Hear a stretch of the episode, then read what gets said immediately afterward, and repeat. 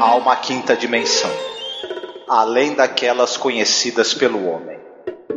É uma dimensão tão vasta quanto o espaço e tão desprovida de tempo quanto o infinito. É uma zona intermediária entre a luz e a sombra, entre a ciência e a superstição. E se encontra entre o abismo dos temores do homem e o cume dos seus conhecimentos. É uma dimensão da fantasia, uma região além da imaginação.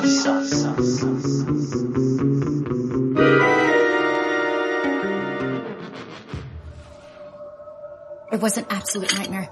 They just walked in through the front door, guns out, and took Anna away. And I said, you cannot walk into my house and do this. You said that? Of course I did. Anna's part of our family. So brave. It's so awful. I'm so sorry, Eve. I gotta say though, these people know the risks when they come here. What can you do? I mean, it's unfortunate and everything, but it is illegal, right? Gretchen. You know what I mean. So what happens now? I don't know. We have no idea where they took Anna. Bill hired an attorney and they can't find her. Her family hasn't heard either. I just, I can't believe this is happening to her. The thing is too, is that the next person you find is just going to have the same problems. Right? Lucy came to us and wanted health insurance and we're like, do you watch the news? Legal Americans can't get health insurance. I know.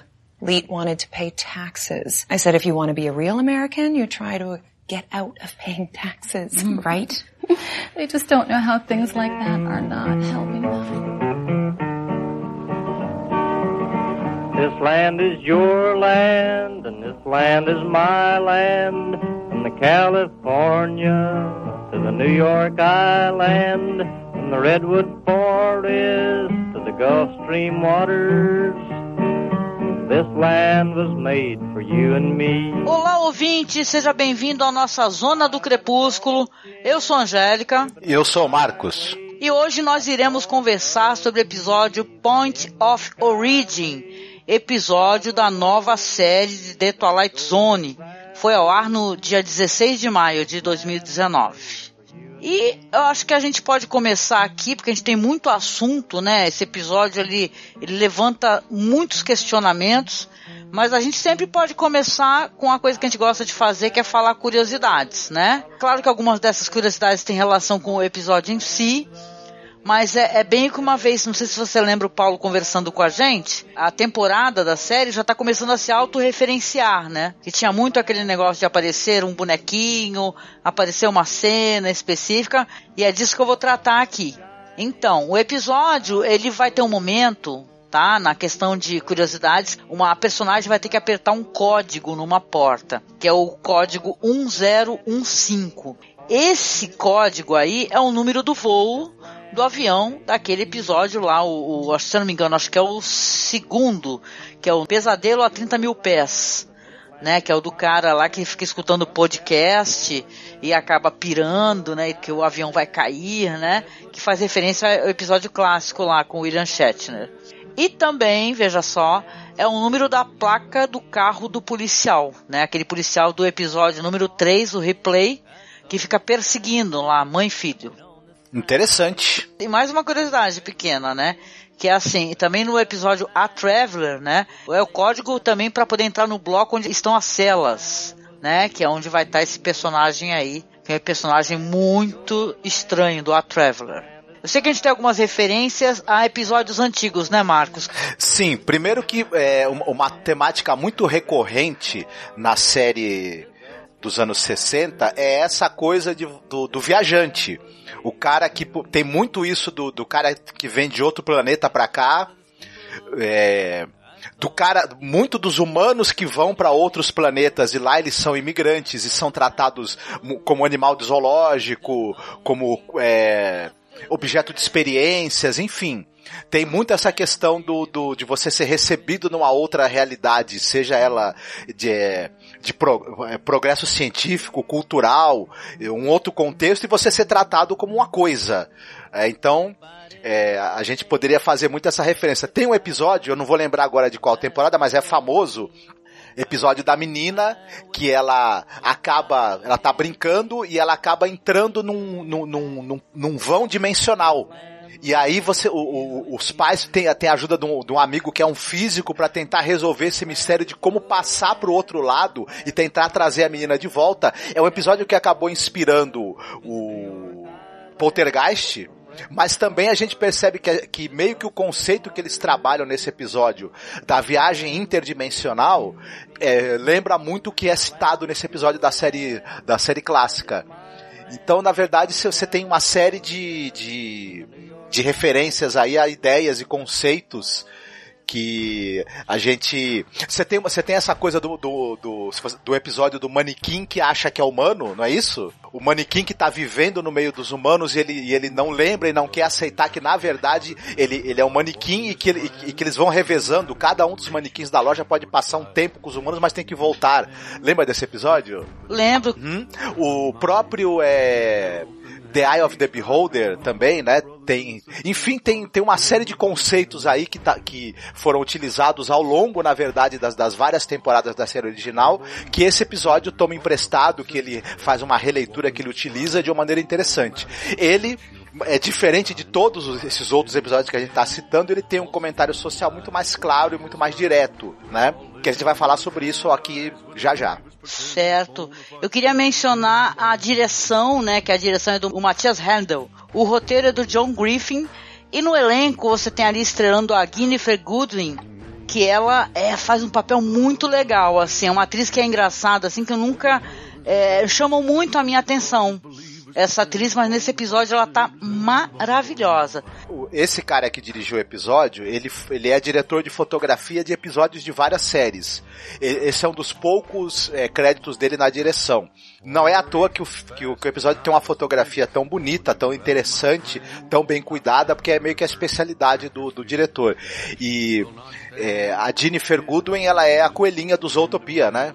A, a protagonista do, do, do, desenho Zootopia. Talvez o pessoal vá lembrar da voz, né? Ela tem uma voz muito fofinha, assim, né? É que eu, eu, eu na verdade, Zootopia eu assisti dublado. eu gosto muito da dublagem, né? A animação, principalmente. Mas eu queria mencionar que também tem, claro, tem um elenco muito legal e dá um destaque também para a Sabrina Guevara, que ela, é, ela faz um papel muito interessante, que ela faz inclusive o papel da empregada, né? Empregada, governanta, como eles chamam lá, né? Governanta tem uma outra, uma outra designação, né? Na nossa mente aqui no Brasil, que a gente pensa que é sempre aquele chefe dos empregados, né? No caso, acho que é empregada mesmo. Mas ela tá em muitos episódios é, de séries, tá? Inclusive tá em The New Amsterdam, que é uma série que ainda tá rolando. Deixa eu ver, uma série de terror chamada Tell Me a Story. Castle Rock, ela é a Dr. Vargas. O Conto da Aya, ela é a, a Senhora Castilho. É a Sargento Essen em Gotham. Isso, ela tá em Gotham, né? Muito legal o papel dela em Gotham também, gostei bastante. E, pô, ela, tá, ela tem um, aqui uma quantidade de créditos no MDB relevante, viu, essa atriz. E o papel dela é um papel importantíssimo e fundamental nessa história, né, Marcos? Sim, ela é, ela é uma excelente atriz, já tem uma carreira aí bem tarimbada na televisão. E o papel dela é muito importante, assim, muito tocante, eu acho. Ela, pra mim, o, o, diálogo mais pungente que tem nesse episódio sai da boca dela, inclusive. Tem o James Frame, que é o, o Sarek do Star Trek Discovery, o cara que é o pai do Spock.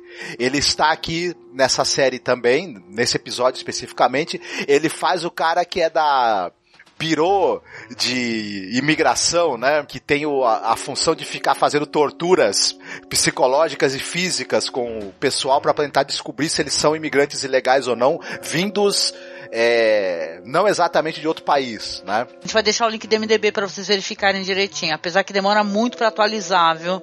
No MDB essas séries que estão saindo, né? Essa mesmo aí tá uma confusão. O MDB a gente teve que caçar os créditos do pessoal que participou. Tá bom. Então vamos lá, vamos à sinopse do episódio para a gente poder comentar? Vamos sim. Certo. O episódio vai contar a história da Eve, que ela é uma mulher privilegiada, com habilidades ali muito refinadas, né, de planejar as festas na sua casa enorme, mas ela tem uma questão de ter uma percepção muito pequena do que acontece fora das paredes da casa dela. Na verdade, a gente começa o episódio com ela ali contratando um serviço ali de festas para poder fazer uma festa ali para os pais da escola dela, porque ela parece que é uma pessoa que ela tá tentando angariar a simpatia das pessoas daquela região, né? Nesse meio tempo, a gente vê que ela tá é, atendendo os caras, toda hora a campanha tá tocando, ela chama a empregada, que é a Ana, Ana leva as crianças lá para cima, que estão atrapalhando. Ana, atende a porta. Ana, Ana, Ana. A dado momento, a gente vê que a Ive, ela tá parada ali num, numa espécie de uma sala muito bonita, ali na frente de umas janelas enormes da casa dela, olhando para o céu. E ela parece que ela tá, inclusive, é, hipnotizada, né? E ela é interrompida pela chegada da empregada, Ana que ela chega timidamente e fala para ela: Será que, por acaso, a senhora permitiria que o meu neto pudesse colocar o endereço da sua casa para que ele pudesse ir numa escola? Que é uma boa escola que é perto da sua residência? Porque a Ivy pergunta para ela assim: Poxa, você tem um neto? Eu não sabia. Qual que é o nome dele? Aí ela mostra a foto, o nome dele é David, né? Olha como ele é bonito. Ah, é claro que você pode colocar um, no que eu puder ajudar, pode contar comigo. E aí a campainha toca mais uma vez. Quando essa campainha toca, a Ivy tem um negócio que ela tem uma câmera, né? Que ela fica vendo no celular quem é que tá na porta. E ela vê que são os homens, né? Vestidos de preto e tal, assim, policiais. E ela começa a gritar pra Ana deixar que ela abra a porta, só que a Ana já foi lá, já chegou e abriu. Então a questão é que esses homens todos estão ali para prender a empregada Ana, por quê? Porque ela é uma imigrante legal, né? Então é a polícia de imigração e a Ivy fica ali totalmente transtornada, vendo a Ana ser removida, né, algemada, né, com muita agressividade. E caramba, ela não faz absolutamente nada, porque não há nada a fazer, né? Ela só pergunta assim, para onde vocês estão levando ela? E eles não respondem corta então para o momento onde a Ivy está contando para as amigas dela durante o chá, né? Ela inclusive ela exagera um pouco nessa questão da luta. Ela fala que ela fez o máximo para poder manter a empregada por lá, que o marido contratou um advogado para poder localizar. Isso, inclusive, parece que é verdade. Né? Eles realmente tentaram arrumar um advogado e tentaram informações é, com a família para saber aonde, para onde que levaram a Ana, mas ninguém sabe. A conversa já é uma conversa que é, fica muito angustiante, porque você vê claramente que todas é, em volta na mesa são, se não imigrantes, descendentes de imigrantes, né? Mas elas têm uma, uma visão dessa situação que a, que a Ive se envolveu, que é algo como assim, ah, que lamentável, é, fazer o quê? Mas são todos ilegais mesmo, né? Inclusive uma conta ali uma anedota falando que ah, a minha empregada quer pagar impostos. Eu falei para ela, poxa, se você quer ser um americano comum, você na verdade tem que evitar os impostos e tal, e acaba rolando ali uma certa é, é chacota, né? Pela inocência desses imigrantes que estão tentando entrar no país. E dali para frente a gente também vai ter esse negócio da IVE acabar é, é, sendo envolvida de uma maneira mais profunda nessa situação. Um negócio muito interessante já começa com essa coisa dela ser uma, uma patroa, né? E ela tem essa coisa de. Aquela velha história, a, a minha empregada é meio que é como se fosse da minha família. Eu só não sei o nome dela direito. É, ela tá há 11 anos trabalhando comigo, eu não, eu não, sabia que ela tinha neto, não sei o nome dos filhos dela. E quando depois a empregada é levada e ela tá contando para as amigas, né? Que ela tentou fazer tudo, de tudo para não ser levada e não é verdade, né? Ela, é, é um monte de gente que também é descendente de imigrante ali, dando a entender que, ah, mas se ela é ilegal, fazer o quê, né? A grande questão é que ela vai passar por tudo que essa empregada dela vai passar igual, né? Ela também vai saber o que é ser tirada da família, ela vai saber o que é ser pega, levada por um birô de imigração, ser tratada como uma criminosa. Ela vai encontrar a empregada dela lá, né? E a empregada vai, vai, vai poder dizer para ela o quanto ela achava que tratava, né, como igual a, empregada dela, mas não, só que ela vai descobrir que na verdade elas são iguais de outra maneira, né? Porque ambas são imigrantes, só que é, elas vão descobrir, né, ao longo do episódio, que, e é, e é o elemento fantástico que tem aí, que você tem imigrantes interdimensionais e que não lembram que são, né? Então, esse é um episódio que, claro, ele vai através da, a, dessa coisa do sci-fi, né, de imigrante interdimensional, palavra difícil, imigrante entre dimensões, ele vai falar um pouco sobre o que nós vivemos agora. Né? A gente vai até abordar um pouquinho sobre isso mais para frente, né? Que é uma coisa que o Jordan Peele fala na narração dele. Ela é uma mulher que ela tá ali em meio a uma bolha de privilégios, né? Ela é uma mulher branca, ela é uma mulher de classe média alta, visivelmente. Ela contrata serviços assim, é, terceiriza, né, esses serviços, seja de fazer uma festa, cuidar dos filhos e tal ela, apesar de ser uma pessoa muito simpática, é legal essa atriz, acho a atuação dela muito boa, porque ela é muito doce, né? E ela tem uma coisa dela ir se desmontando conforme o episódio vai, vai rolando as coisas para ela. Quando ela é presa nesse burô, ela primeiro ela fala assim pro cara que é investigador, que é esse ator muito legal, que é do Star Trek Discovery. Ela fala para ele: "Poxa, eu peguei e eu, eu ofereci o meu endereço para que a empregada pudesse colocar o neto dela na escola, que a escola é Richard Matheson, né? o nome da escola é Sim. Matheson. Aí ela fala: "Pô, mas será que eu não posso doar um dinheiro para a escola para poder evitar, né, para poder sanar todo esse problema?" Então, na verdade, ela já está sugerindo ali é, é um suborno, né, para poder evitar essa situação. Só que ela mal espera que na verdade não é nada disso, né? O, a questão toda ali, até porque é legal como a série brinca, né, com isso daí, que são nas falas dele que ele coloca, ah, só tem incompetentes aqui, né, que eles estão lá conversando, eles estão muito tensos, o marido já chegou, as filhas também estão ali, é, só tem competentes, desculpa pelo transtorno, não era para trazer todos vocês aqui assim dessa maneira. E eles mais do que rápido já começam a falar: "Não, tudo bem, não aconteceu nada, né? Não houve nenhum dano real, ele só mostra pra gente a porta de saída, que a gente vai embora, por favor". Aí ele fala: Não, não, peraí, peraí. É, o seu marido pode ir, as suas filhas podem ir, mas você não.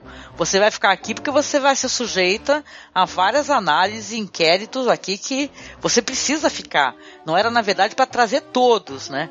E aí ela se vê inserida, né? Num pesadelo, né? Uma coisa pela qual ela nunca poderia imaginar que ela pudesse passar né? Porque ela estava justamente nessa bolha de privilégios e tal, não passando por muitas coisas que cidadão comum passa, que imigrante passa, né? Coisa que a gente vê no nosso, no, no nosso cotidiano aqui, né?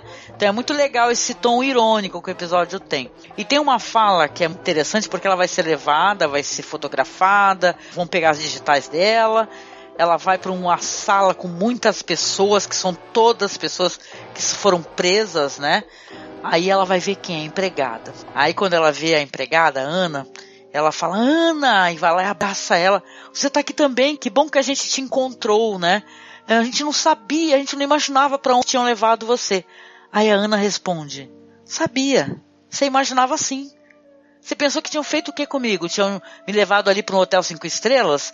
Então isso é muito foda, que ela a cara dela vai desmontando, né, o sorriso Na dela. televisão, a gente tá no, no, numa época em que tá em todas as manchetes o tratamento dado, né, na, na, administração Trump aos imigrantes, né? A gente sabe que as pessoas são presas, que elas são separadas dos seus filhos, que elas são é, tratadas como criminosos, que elas são é, é, têm um tratamento desumano, então, na verdade, é, a pessoa só não vai saber isso se ela for totalmente alienada, que acho que era meio caso dessa personagem, né? E isso não, com certeza era um caso de alienação, uma coisa que arranhava esse cotidiano perfeito dela, porque a Ana fala assim, é engraçado, quando passavam as notícias do, do que estavam fazendo os imigrantes na TV, a senhora ia ali e desligava a televisão.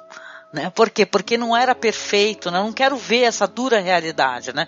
Eu prefiro ficar aqui, né, em meio a, a, aos meus jantares, as minhas filhas fofas, o meu maridinho na minha casa linda.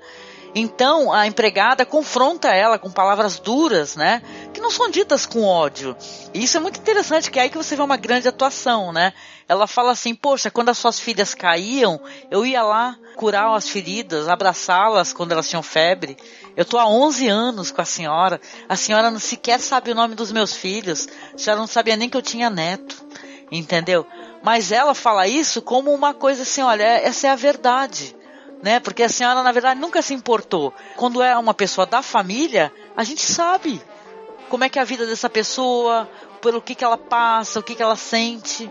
Não é? Faz parte isso também, né? Quando você se interessa pelo cotidiano de uma pessoa que você ama. Então é uma grande falácia, né? Esse negócio de ela é da família, né? Eu gosto muito disso porque vai ter ligação direta com uma das minhas recomendações no final do podcast. Mas o caso é que a Ana vai reconhecer nela para além de ser uma figura que seria a patroa, uma igual. Porque ela fala assim pra Ivy, fala, poxa, é, eu sabia quem você era. Já tô há anos desconfiada. A senhora é que nem eu. A senhora é igual a mim. E é interessante a gente se pegar nessa palavra, sabe? Igual a mim. porque aí a Ana vai pegar ela e fala assim: olha, vamos ali pro local ali que eu tenho que mostrar pra senhora. Aí leva lá pro banheiro, aguarda as pessoas que estão no banheiro saírem e aperta ali uma porta que tem um dispositivo onde elas vão para um outro corredor que leva a uma outra sala. Aonde ela vai passar por uma figura que a gente não comentou, né? Mas é só na hora que a Ivy vai lá fazer as compras e fica frustrada, que é um cara que tá tocando violão. Que na verdade esse cara também é uma pessoa igual a eles, né? E aí ele fala assim: vamos lá, vamos lá. Aí ela hesita, né? Aí fala: hum, a senhora tá com medo de mim, né? Porque a senhora pensa que eu sou diferente da senhora, mas nós somos iguais. E aí vai levar Eve para uma sala onde tem pessoas conversando e ele vai falar para ela assim: olha, tudo que a senhora escutar agora, a senhora vai achar que está sendo falado em inglês para a senhora, mas não é inglês. Tá? A senhora vai compreender o que essas pessoas estão falando, a senhora preste atenção é de suma importância que a senhora compreenda o que vai ser falado. E aí vai vir uma outra figura, uma outra mulher, que vai falar com a Ive, falar, Ive, você não lembra do seu passado, né? Porque você foi realmente é, removida de, do seu local de origem há muitos anos, né? E acabou esquecendo totalmente. Mas é, você precisa entender essa situação que a gente está passando agora e é fundamental que você entenda que é, esse é o nosso local, onde a gente merece estar, onde, onde a gente tem direito de estar. Essa é a nossa casa, entendeu? É se referenciando ao país, né? A região, ao planeta, a dimensão que seja. Então, eu, eu gostei muito do, do, da forma como essa coisa da, da alienação da, da Eve foi construída nos diálogos, do, do, de certa maneira como ela nunca enxergou verdadeiramente a, a, a empregada dela como uma igual, mas ela vai ser forçada a encarar essa igualdade de outra maneira, porque a igualdade na hora do sofrimento, né? O sofrimento vai igualá-las finalmente, ela vai perceber. É muito interessante quando depois tem uma quebra de ritmo muito curiosa quando depois você é, ela vai ser tratada mesmo pelo, pelo, por esse pirô de, de imigração interdimensional. Tem uns cortes muito bacanas, que o episódio é, é, em cores, né? Aliás, um episódio assim, na verdade, de cores, de cores até bem, bem claras, bem muito iluminado, e quando você vê o corte que faz para aquela, para outra dimensão que é em preto e branco, tudo devastado pela guerra, e a gente vai acabar fazendo uma, uma ligação clara com essa coisa dos imigrantes hoje, né? Que estão vindo das guerras do Oriente Médio ou de situações de guerra na América Latina, na América Central, e ou fogem para os Estados Unidos, ou os imigrantes é, de sírios que estão vindo aí para a Europa e como esse pessoal é tratado também. Essa questão das leis de imigração cada vez mais duras e imagens chocantes que a gente viu de pessoal na Áustria, por exemplo, né? Que acho que. É que eu não lembro agora se foi na Áustria mesmo da questão da, da, da daquela membra do, do, do partido de, de, de ultradireita que estava filmando e ela começou a chutar o, o imigrante que estava vindo pela praia, lembra? Então você tem essas reações aí muito é, duras e, e, e, muito pouco empáticas que as pessoas têm tido em relação ao imigrante. Aqui no Brasil a gente vê isso, é, essa coisa da rejeição ao, ao pessoal vindo da Venezuela, né?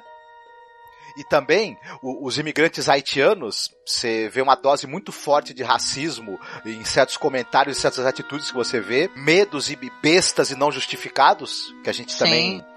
Principalmente aqui na região que a gente vive no Sudeste, né? Diga-se de passagem. E, então é uma coisa muito, muito curiosa. E, e, eu achei interessante como o episódio trata disso e depois como ele pega todos esses conceitos e joga pra ficção científica. Tem essa coisa que também me lembrou muito Blade Runner, que é, tem uma série de testes que são feitos com as pessoas, perguntas e que você tem um aparelho que, que vê determinadas reações que um aparelho comum não iria conseguir captar. A pessoa passa por uma série de testes que incluem, no meu entender, né? Para mim me pareceu tortura psicológica e física para que possa ser é, definido se você realmente é ou não um imigrante de outra dimensão. Sim. É. Nossa, tem um momento quando ele coloca a máscara nela, né, que ele começa a fazer então é, esses interrogatórios com ela, porque ele faz perguntas específicas, né, relacionadas à questão de dimensão e tal. Ela conhecer que existe um certo local onde é, existe essa possibilidade das pessoas de outra dimensão virem para cá. Ela fica tendo o tempo todo essas visões, né, de uma paisagem devastada, né, pela guerra. E tem esse negócio assim, é meio referente ao céu, né? Isso é muito falado no episódio, né?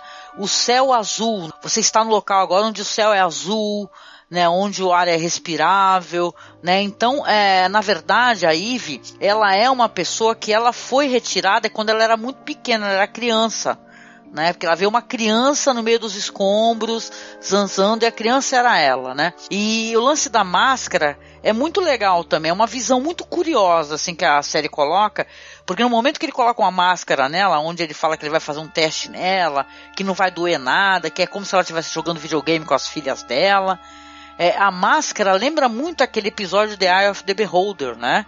aquela face que ela fica, que é uma face, é uma isso é spoiler, né? Uma face assim estranha, né? Então é, é, é muito curioso isso daí, né? Porque claro que o episódio ele tá querendo ali é, é, claramente mostrar como é que é o tratamento, né, do, não é nem só do governo americano, acho que isso é uma questão é, em geral, que a gente estava dando uma lida, eu vou deixar colado aí para vocês na publicação, uma matéria da revista Planeta, muito, muito boa, muito boa, que ela é chamada Porque Eles Não Podem Passar, né, falando sobre como é que é o conservadorismo, o crescimento do fascismo, né, que isso é uma coisa que tem um viés fascista, né, as pessoas ser contra imigrantes, ser contra a, é, tipo assim, socorrer, né, é porque eu lembro quando teve essa, esse lance dos refugiados da Síria, né, que muitos países abriram as fronteiras, né, Alemanha e tal, é, parecia que era até uma competição, né, fiquei com essa impressão, todo mundo queria falar, nossa, o nosso país está recebendo tantos imigrantes. Mas depois, aos poucos, foi se fechando, foi reduzindo. Hoje em dia, as notícias que a gente encontra na internet são de todos os países, uma grande parte deles, Itália, Argentina, é, Brasil mesmo, né, com essa questão da Venezuela, né, é, todos os países estão é, endurecendo, né, as leis de imigração. Eles não querem receber as pessoas, né?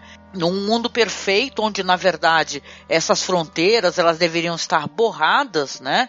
Isso daí precisava é, a cada vez, né, é, reduzir para que tivesse um livre acesso né, ao mundo, aos países, a várias culturas, para que isso, inclusive, é, nos traga um crescimento pessoal, é, um crescimento intelectual, emocional maior. Na verdade, está acontecendo ao contrário. Né? As pessoas estão se fechando, né?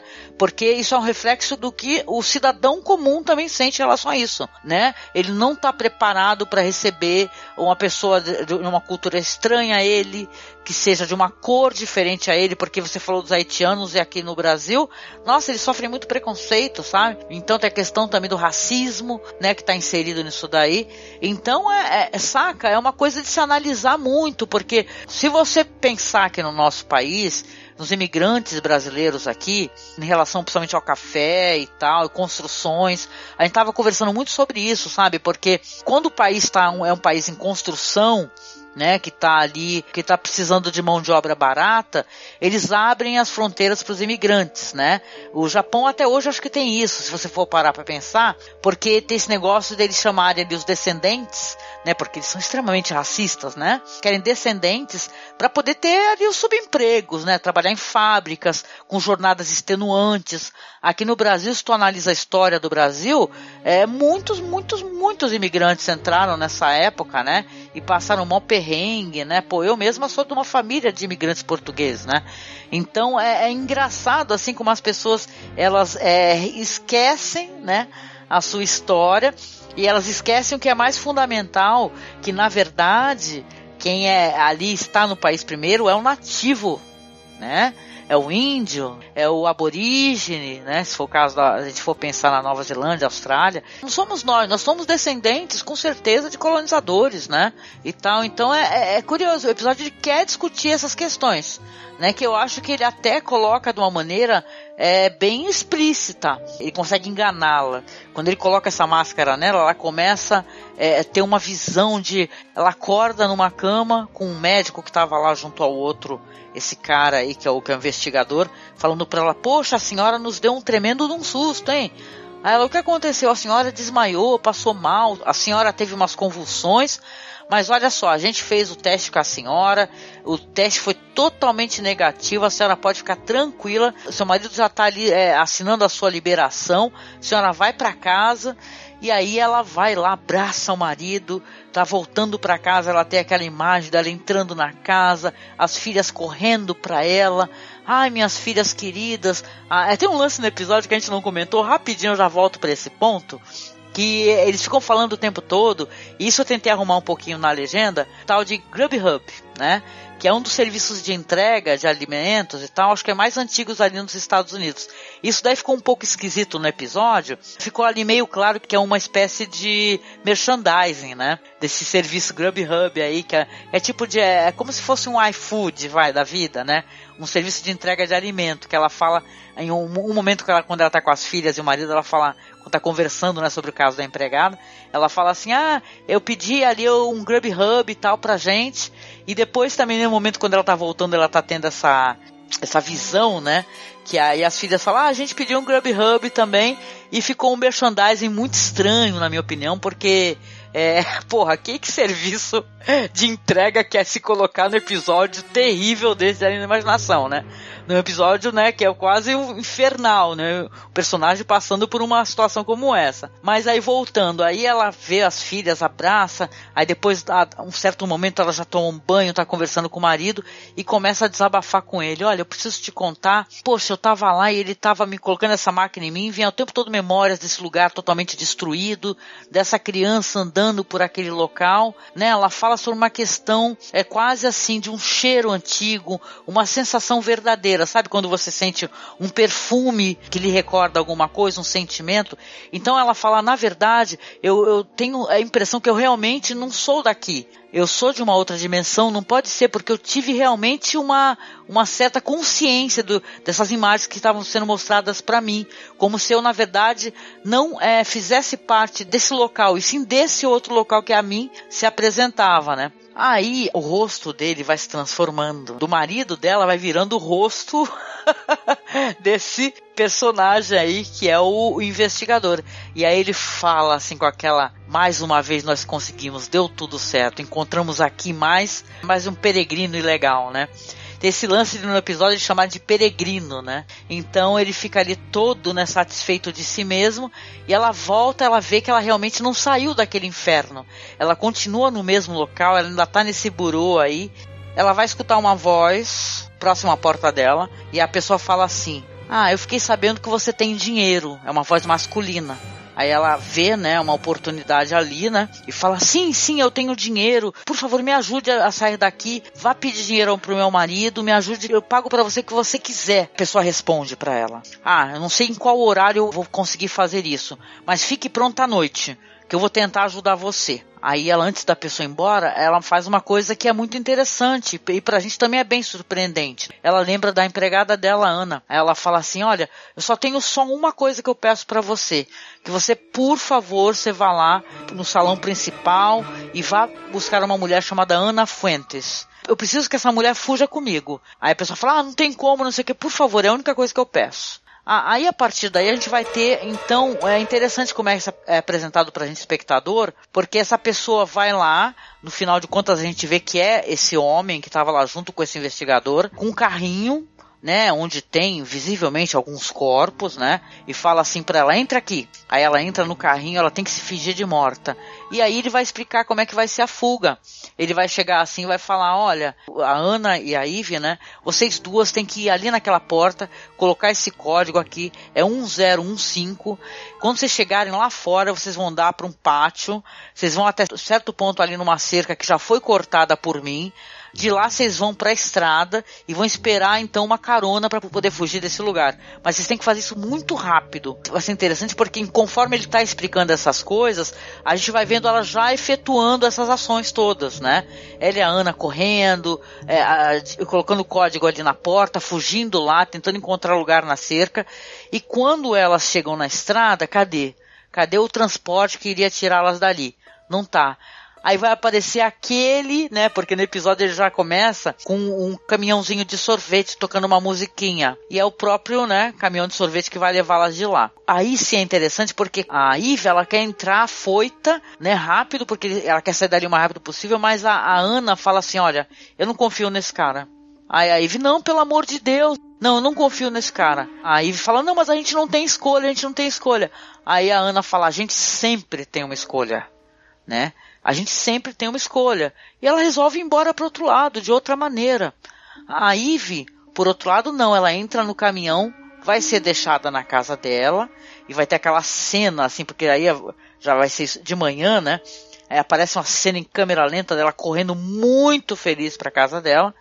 E quando ela chega lá, a surpresa, né? Vai ter o marido e as filhas ali já esperando na sala, mas ele está segurando as filhas com uma é, proteção, né? Como se ele tivesse com medo. Aí a Ivy fala assim: Nossa, vamos fugir, gente. Vocês não estão prontos ainda? Vamos embora, vamos embora. A gente não pode ficar aqui. E o marido está lá parado segurando as filhas. Aí ele fala para as filhas assim: subam, meninas, por favor, né? né? A, a Ivy até chama a filha: filha, vem para meus braços. Aí ele segura, fala: não, subam, subam. Ele vira para ela e fala assim: você não é quem você falava que era. Você não é quem diz ser. Ela fala: eu sou sim, eu sou, eu sou mesma. Eu sou a, a sua mulher, mãe dos seus filhos, né? A sua esposa por todos esses anos. Claro que eu sou. Ele fala: não, você não é. E aí, na casa deles, vai romper nada mais, nada menos do que aquele investigador, já com os policiais todos, e vai falar assim para ela: Ive, você por aqui, né? O marido até tinha comentado antes, falado assim, por que, que você não fugiu? Porque dá a entender que ele realmente fez um trato ali com a pessoa que ajudou ela a fugir, só que ela não deveria ter voltado para casa. Foi o erro dela, só que ela não tinha consciência que não era para ela fazer isso, claro. Entendeu? Ela voltou para casa dela, para o ambiente onde ela estava acostumada. E quando entra esse investigador, ela grita para ele, fala: "Sai da minha casa". Aí ele responde: "Não, você sai da minha". E aí a gente vai ter aquela cena angustiante, né, da Ivy sendo é, agarrada ali pelos homens, todos policiais, sendo levada aos berros, né, gritando ajude-me, ajude-me, ajude-me, estão me levando, me ajude, e todos os vizinhos, todo mundo olhando horrorizado, as amigas dela, todas as pessoas daquele, né, daquela sociedade que ela estava inserida vão é, ficar apenas olhando horrorizadas por escândalo que é aquela vizinha sendo levada do lar dela, né, aos berros. Gente vai ter o Jordan Peele ali falando sobre isso, né? Que a Ivy ela esperava que ela ia ter uma chance em outro lugar, que ela pertencia a esse lugar, né, que ela poderia se aproveitar desse céu, né? Só que abaixo desse céu ela não era mais querida pelas pessoas, ela não era desejada. Então ela acabou sendo retirada, né? E se encontra ali naquele espaço ali, né? É, onde a sociedade é, é, é né? São os indesejáveis que não, não pertencem nem a um país nem a outro, né? Então, de onde eles são exatamente, né? Eles não pertencem ao planeta onde eles vivem. É, mas é isso mesmo tudo que você falou. Você deixa seu contexto cultural porque por uma questão de dificuldade financeira, guerra, é, muitas vezes dificuldades que têm relação os países que você para qual você vai migrar que estão te rejeitando, muitas vezes as dificuldades que você passa no seu lugar de origem têm a ver com a política externa desses próprios países diga-se de passagem, é subproduto delas e, e, do colonialismo de séculos. E aí você fica aquela pessoa que não pertence a lugar nenhum, porque você teve que abandonar seu contexto cultural para tentar uma nova vida e também é rejeitado no local onde você tentou começar de novo. É uma situação muito triste mesmo, que infelizmente ela é, ela é recorrente dessa relação de, das diferentes culturas e, e, principalmente dessa coisa das relações econômicas, né? Porque os fluxos migratórios estão muito a ver também com, com questões geopolíticas, mas muito a ver com interesses econômicos. Infelizmente, eles, é, só, que, só que as pessoas com a globalização, elas, as culturas se aproximaram, as pessoas começam a olhar um pro outro, a, a entender mais o contexto cultural do outro, então tem essa, essa coisa meio esquizofrênica. Ao mesmo tempo que eu tô mais próximo, posso, posso dialogar com o outro, posso perceber a cultura dele, começo a rejeitá-lo quando ele tá fisicamente ali perto de mim. Essa contradição é um dos grandes desafios do nosso tempo, que vai ter que ser superado em algum momento, espero, né, que seja. É, eu lembro daquela letra da música da Beth Carvalho com a Mercedes Sosa, né? Eu só peço a Deus o nome da música. Fala assim, eu só peço a Deus que o futuro não me seja indiferente, sem ter que fugir desenganado para viver uma cultura diferente, né? É, é que nem eu falei anteriormente, né? Meu pensamento em relação a isso é até porque a gente trabalha muito com isso. Uma, uma parte, na verdade, é do nosso entendimento é enquanto cinéfilo, sabe? A gente sempre quis buscar mais de cinema de outros países e de ter outras culturas, de tentar absorver isso daí, de poder comentar como é que é isso daí. Fica claro assim uma diversidade necessária para que esses povos sejam povos que tenham um entendimento de uma pluralidade. Você vê assim que dependendo da política, da, da linha, das narrativas que são colocadas, que as pessoas elas vão é, não respeitando mais essas questões. Aí começa dentro do próprio país o pessoal do sudeste ridicularizar o pessoal do norte, nordeste, entendeu? Porque o, o cara vem para cá, para a cidade, para tentar é, ter uma situação melhor. Às vezes fica assim, vivendo uma situação de rua, né? Então aí depois é invisibilizado, dependendo do, sei lá, da política da região, às vezes até obliterado, né? Desaparecem com essas pessoas ou removem elas de um local para o outro. Quantas prefeituras, né? É assustador, porque é uma coisa muito comum. É, vai ter algum evento numa região, vai, por exemplo, em Santos vai ter alguma coisa, aí eles querem é, maquiar né, a cidade, né? Então, para eles, aquelas pessoas, né, que são pessoas em situação de rua, é uma coisa negativa. Então eles enchem uma Kombi assim, aí pega o, a pessoa que está ali morando na rua e leva para uma outra região. Então a, a, gente tem problemas é, muito grandes até dentro do nosso próprio país, né? E aí se ficar assim, porra, se o cara é incapaz de ter, de ser solidário com a pessoa em situação de rua, né? Porque tem muitas narrativas, né? Eu gosto muito daquelas páginas é, São Paulo Invisível, Rio Invisível, porque você vai conhecer as histórias dessas pessoas, né? Você não pode desumanizar, né? Eu tô falando até dentro, sabe, do nosso. A gente tem que começar assim, né? A gente tem que começar olhando primeiro pro nosso país, pro nosso bairro, pra nossa cidade, no nosso estado, do nosso país, né? Porque isso daí, essa falta de solidariedade, esse desejo de é, é, é, eliminação, de invisibilizar essas pessoas é muito grande. É muito grande. Então é, é complicado, né? Esse pensamento horrível, né? Que as pessoas têm relação a migrante, que é não acolhedor, né? num momento que a gente está precisando cada vez ter mais abertura, mais acolhimento. Não sei o que dizer. Para mim, o episódio ele é muito rico dentro dessa questão. Ele coloca ficção científica, né, para poder fazer como o Rod Serling fazia, mostrar problemas sociais gravíssimos, né, que é muito fácil a gente olhar para o trabalho do Serling e a gente gosta muito dele. Já falei isso tantas vezes nesse podcast, mas vou repetir. É, porque é um trabalho que parece que ele é ele fala de toda a sociedade no mundo inteiro, saca? Então, mas o Selig nessa época ele não tinha condições de fazer uma crítica focada, né? De falar assim, ó, esse é um problema americano. Tá aqui, ó o Jordan Peele, toda essa produção nessa série nova, eles têm mais liberdade. Eles já falaram é, diretamente ali de coisas que estão tem a ver com o jeito que o governo Trump trabalha, né? O lance do The Wonderkind lá, que é um moleque, né, que fica é, fazendo vlog, né, que é uma crítica ao governo Trump. Então eu, eu tô gostando muito do que está sendo feito nessa nessa série. É fundamental, muito legal o que foi feito nesse episódio, é, de você pensar, você refletir, é, você se colocar no lugar do outro, que o outro é humano sim, entendeu? Ele tem direito de viver sob o, o, mesmo céu que você, sim. Não se sentir indesejado, de se sentir acolhido, né? Isso é muito importante. Gostei do episódio, muito interessante. É, trata de, de coisas, de, de, de temas urgentes e muito atuais. Vale muito a pena ser assistido. Se quem ainda não está acompanhando a série, que na verdade a gente está inclusive facilitando o acesso. Tem é, links para os episódios legendados que a Angélica traduziu a legenda e tudo mais, para o pessoal poder conhecer a série, acompanhar e, e, acompanhar essa discussão que a gente faz junto com a, a, apreciação do episódio, né? Exatamente. E tem uma coisa legal também, antes da gente encerrar aqui o, o episódio para nossas recomendações, que nele toca uma música do Woody Guthrie, né? This land is your land. Esta terra é sua terra, esta terra é minha terra, da Califórnia à ilha de Nova York, da floresta de Redwood para as correntes do Golfo. Esta terra foi feita para você e para mim. Então é muito legal, com certeza tocou, né? Que eu gosto de colocar a, a música assim no começo do episódio, né? Aliás, você que está escutando aí pelo YouTube, só para dar uma satisfação, a gente costuma não colocar algumas coisas assim no YouTube, né? Algumas músicas às vezes, porque o YouTube dá bloco no vídeo, né? Então, se você puder, sempre vá acessar o áudio lá no nosso site, porque no YouTube a gente só deixa só as músicas mesmo de além da imaginação, as músicas que são a trilha sonora oficial, que ele não impede, mas música de qualquer artista ele costuma dar flag no nosso vídeo ou até mesmo bloquear, tá?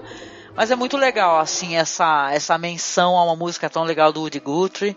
Pois é, ele é um episódio que ele é rico em gerar discussões, porque ele está tratando de um tema muito urgente e complexo, né? E muito doloroso. É, aliás, uma das grandes características dessa, dessa primeira temporada da série nova, do Além da Imaginação, é ela ser muito rica para fomentar discussões interessantes e complexas. Então, é isso é bacana. É, é, é o que ajuda a manter o, um produto audiovisual vivo, inclusive, Sim. né? Sim. Tá sendo até mais interessante, né?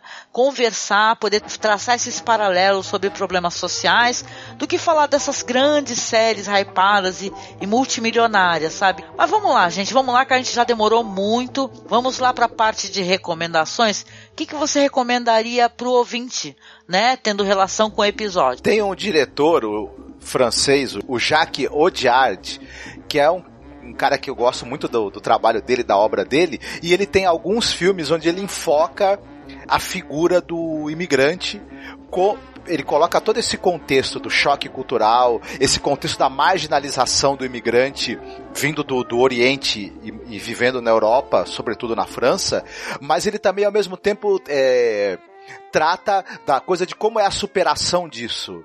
E são os, os, imigrantes que ele tem são personagens um tanto quanto heróicos, é uma coisa muito interessante, mesmo dentro de um contexto de marginalização e de opressão cultural e física e econômica e etc. Então vale muito a pena assistir o trabalho dele, principalmente talvez um, um filme chamado O Profeta, que é de 2009, e um filme chamado De Fã, O Refúgio, que é de 2015. São filmes muito interessantes por colocarem essa coisa do protagonismo do imigrante. Então, quem, quem tiver a oportunidade de assistir, que acho que vocês vão ter duas experiências muito bacanas, e, e, também são bons filmes de gênero. Eles também, eles são filmes assim que, é, se a gente fosse tentar classificar, seria do gênero policial, digamos assim, crime drama, mas com essa coisa desse olhar assim, até sociológico para a figura do, do, do, imigrante. É bem interessante. Olha, eu gostei muito que você falou do Jacques Zodiac, que é um diretor que eu acho maravilhoso. Esse filme, ouvinte, o, eles chamam de Dipan, né, mas eu chamo de Dipan, né, porque eu acho que o nome dele é Dipan. Dip, no Brasil ele saiu como Dipan, o Refúgio. Ele é de 2015. Ele é de uma, de uma beleza, ele é estonteante, né? Ele traz essa questão do imigrante, né, do, dos indianos que são obrigados a fugir para a França e viver naqueles locais assim que é como se fossem uns guetos, sabe? Aonde a violência ela já está totalmente instaurada, existe um preconceito ali entre os pobres mesmo, sabe? É uma coisa muito angustiante e essas figuras aí que não são é, é, família, mas acabam se tornando um núcleo familiar, sabe? É muito Gente, é um filme muito bonito. Se, se você quiser ter uma, uma experiência cinematográfica que vai se tornar assim inesquecível para você, é, assista esse filme de punk. Tá bom, eu vou vir com duas recomendações para vocês, tá? Falar primeiramente de um filme que aí com certeza talvez muita gente já tenha assistido, que é o Roma, do Alfonso Cuarón. Ele é um cineasta mexicano, mas o que eu quero trazer aqui para vocês, na verdade, é um outro olhar né? Porque o Roma, ele é uma história, que é uma história ali semi-biográfica do Alfonso Cuarón. Ele é ali de uma família de classe média, vai contar ali toda aquela história, aquela narrativa ali localizada nos anos 70. É uma fase ali que o México estava tendo uma, um problema político, tendo guerrilha e tal.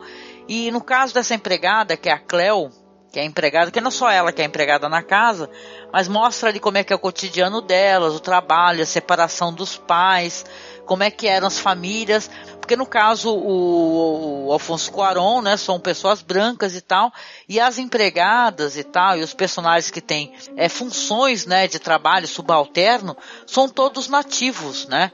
É uma história que ela é contada ali pelo olhar né, do homem branco, um olhar eurocêntrico, um olhar romântico sobre toda essa questão.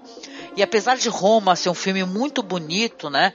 E você vê que nessa mulher, na Cleo, a empregada, ela, te, ela tem muita força dentro de si, né? Uma personagem muito interessante. A questão da imagem do o colonizador, né? Fazendo a narrativa, né? Então eu gostaria que as pessoas, né? que estão nos acompanhando aqui, elas fizessem um exercício, é, caso elas não tenham é, assistido Roma, assistir o Roma, tá? Que é um filme muito bonito, com certeza está na Netflix, mas dá uma lida num texto muito bom. Eu já falei no podcast anterior. Eu li esse texto num, num blog chamado Plano Aberto. O texto ali da Ana Flávia. Ela fez uma, um lance muito legal, porque o filme estava naquele hype todo, todo mundo elogiando o filme maravilhoso. Eu também sou, me reúno às pessoas que o elogiam, é um belo filme mas ela colocou esse lance do olhar do colonizador, né? Então ela fez um texto ali chamado Roma e a perversidade colonial, que faz toda uma análise saca? É, do quanto, na verdade, a protagonista, é, é, essa relação toda da protagonista da empregada com a família, era uma relação romantizada, entendeu? Então é, é bem interessante, é muito provocativo. Eu gosto disso. O que, que o filme quer exatamente fazer? Ele quer que você olhe para Cleo como uma personagem trágica nessa história, onde ela não tem agência, onde ela não tem quase falas, né? O que, que o filme quer fazer? O que, que o Afonso Cuarón quer mostrar? Né? Será que se fosse a Cleo contando essa história, essa história seria assim? Então é interessante essas provocações. Na verdade, essa é uma das minhas recomendações. E o outro, com certeza, é o filme Que Horas Ela Volta. O Que Horas Ela Volta é da Ana Mulaert, que é uma cineasta brasileira maravilhosa, maravilhosa. Tem ali uma atuação maravilhosa ali da Regina Casé, que ela faz a Val. E tem a Camila Mardila, faz a filha dela, Jéssica. A dona da casa, que é a Bárbara, que é interpretada pela Karina Telles. E tem o Lourenço Mutarelli, que faz o marido, né, da, da Bárbara. O lance é que o filme vai contar a história da Val, que ela mora na, naquela família há muitos anos, ela é empregada. Para todos os efeitos ali, existe uma troca de afeto. Ela é encarada como uma pessoa, olha as aspas aí invisíveis, uma pessoa da família. Ela faz parte da família, né? Porque ela está ali há muitos anos ela é, criou praticamente o filho da dona da casa, né? Que é um menino chamado Fabinho. Só que a filha dela tá prestes, a filha da Val, fazer o vestibular para poder entrar numa faculdade e ela fica um pouco com a mãe, né? Só que é, o lance mais interessante nessa história é que a Jéssica, que é a filha dela, ela não tem esse negócio, ela não tem essa relação com essa família que é uma relação de subserviência, que é uma coisa que a Val tem muito. Ao mesmo tempo que ela é da família, ela é totalmente subserviente. O tempo todo eles ficam chamando ela para poder retirar o prato da mesa, levar isso, levar aquilo. Eles mal levantam para poder pegar as pequenas coisas. Então o filme é muito legal porque ele, ele tem essa provocação toda da questão é, de colocar a empregada doméstica como se fosse uma pessoa da família, quando na verdade eles não encaram como sendo da família, né? Eles encaram como sendo uma pessoa que na verdade eles têm muita intimidade, eles têm muita confiança mas eles estão ali usando e abusando dessa pessoa. Quando a Jéssica, de certa maneira, com esse jeito dela, que é um jeito mais é, à vontade tal na casa, ela não se sente constrangida a usar a piscina, por exemplo, ela começa a quebrar um pouco essa rotina de subserviência nas quais eles estão muito acostumados os empregados serem a eles, é claro que vai rolar ali uma, um atrito, né? Então é muito interessante. Eu não vou falar muito, eu acho que muita gente já assistiu, se não assistiu, pelo amor de Deus, corre muito para poder assistir, que é um filmaço, cinema brasileiro. Ele é fora de série. A Ana Mulaete é uma diretora maravilhosa, não é de hoje que ela está fazendo um trabalho incrível, né? Se for pesquisar sobre a Ana, você vai ver muita coisa boa na qual ela está envolvida. E, cara, é isso, sem palavras, né? Assistir com certeza o Roma para poder ler esse artigo, fazer essa reflexão e depois assistir o Que Horas Ela Volta, da Ana Mulaerte. Eu acho que faz um excelente programa duplo esses dois filmes. Vou inclusive fazer isso no futuro. Faça isso, meu querido. A gente vem chegando no finalzinho do podcast eu lhe pergunto, né? E aí, você quer deixar uma mensagem para reflexão, nosso ouvinte? A gente precisa começar a refletir um pouco sobre essa coisa das barreiras que a gente levanta para nos cercar, para nos proteger, entre aspas, da nossa relação com o outro. A falta de empatia, a falta de, de, eu me colocar no lugar do outro, a falta de eu compreender as agências do outro, estão gerando um clima assim de pouca humanidade, coisificação e de negação dos valores humanos. Isso já aconteceu antes, o resultado disso foi desastroso para a história da humanidade e se acontecer de novo vai ser um desastre da mesma magnitude, vai deixar as mesmas cicatrizes que não saram nunca. Então é bom as pessoas pararem para pensar um pouquinho sobre isso, antes que enquanto der tempo, porque pode em algum momento não dar tempo mais. Exatamente, concordo demais com você. Sois humano, não sois máquinas, né? Já diz aquele filme do Chaplin lá no Grande Ditador. É isso, gente. Então a gente deixa aqui um grande abraço, pedindo para vocês sempre que a gente pede no final aqui para curtir nossas páginas lá no Facebook, é Masmorra Sim, a página oficial do nosso site, além da Imaginação Podcast. Entre no nosso grupo, porque sim, a gente está sempre ajudando o pessoal que quer assistir a série nova, a gente deixa lá todas as publicações. Não deixe de pensar em ser o nosso padrinho ou a nossa madrinha. Nós estamos precisando demais de colaboração para que a gente possa manter o nosso conteúdo, continuar criando o nosso material. Que se você gosta das nossas conversas, das nossas discussões, das nossas provocações, por favor, nos apadrinhe, tá? Vem nos acolher, nos ajude aqui, colabore com a gente e a gente se vê então no próximo podcast de Twilight Zone. Um beijo, tchau. Fiquem bem, se cuidem.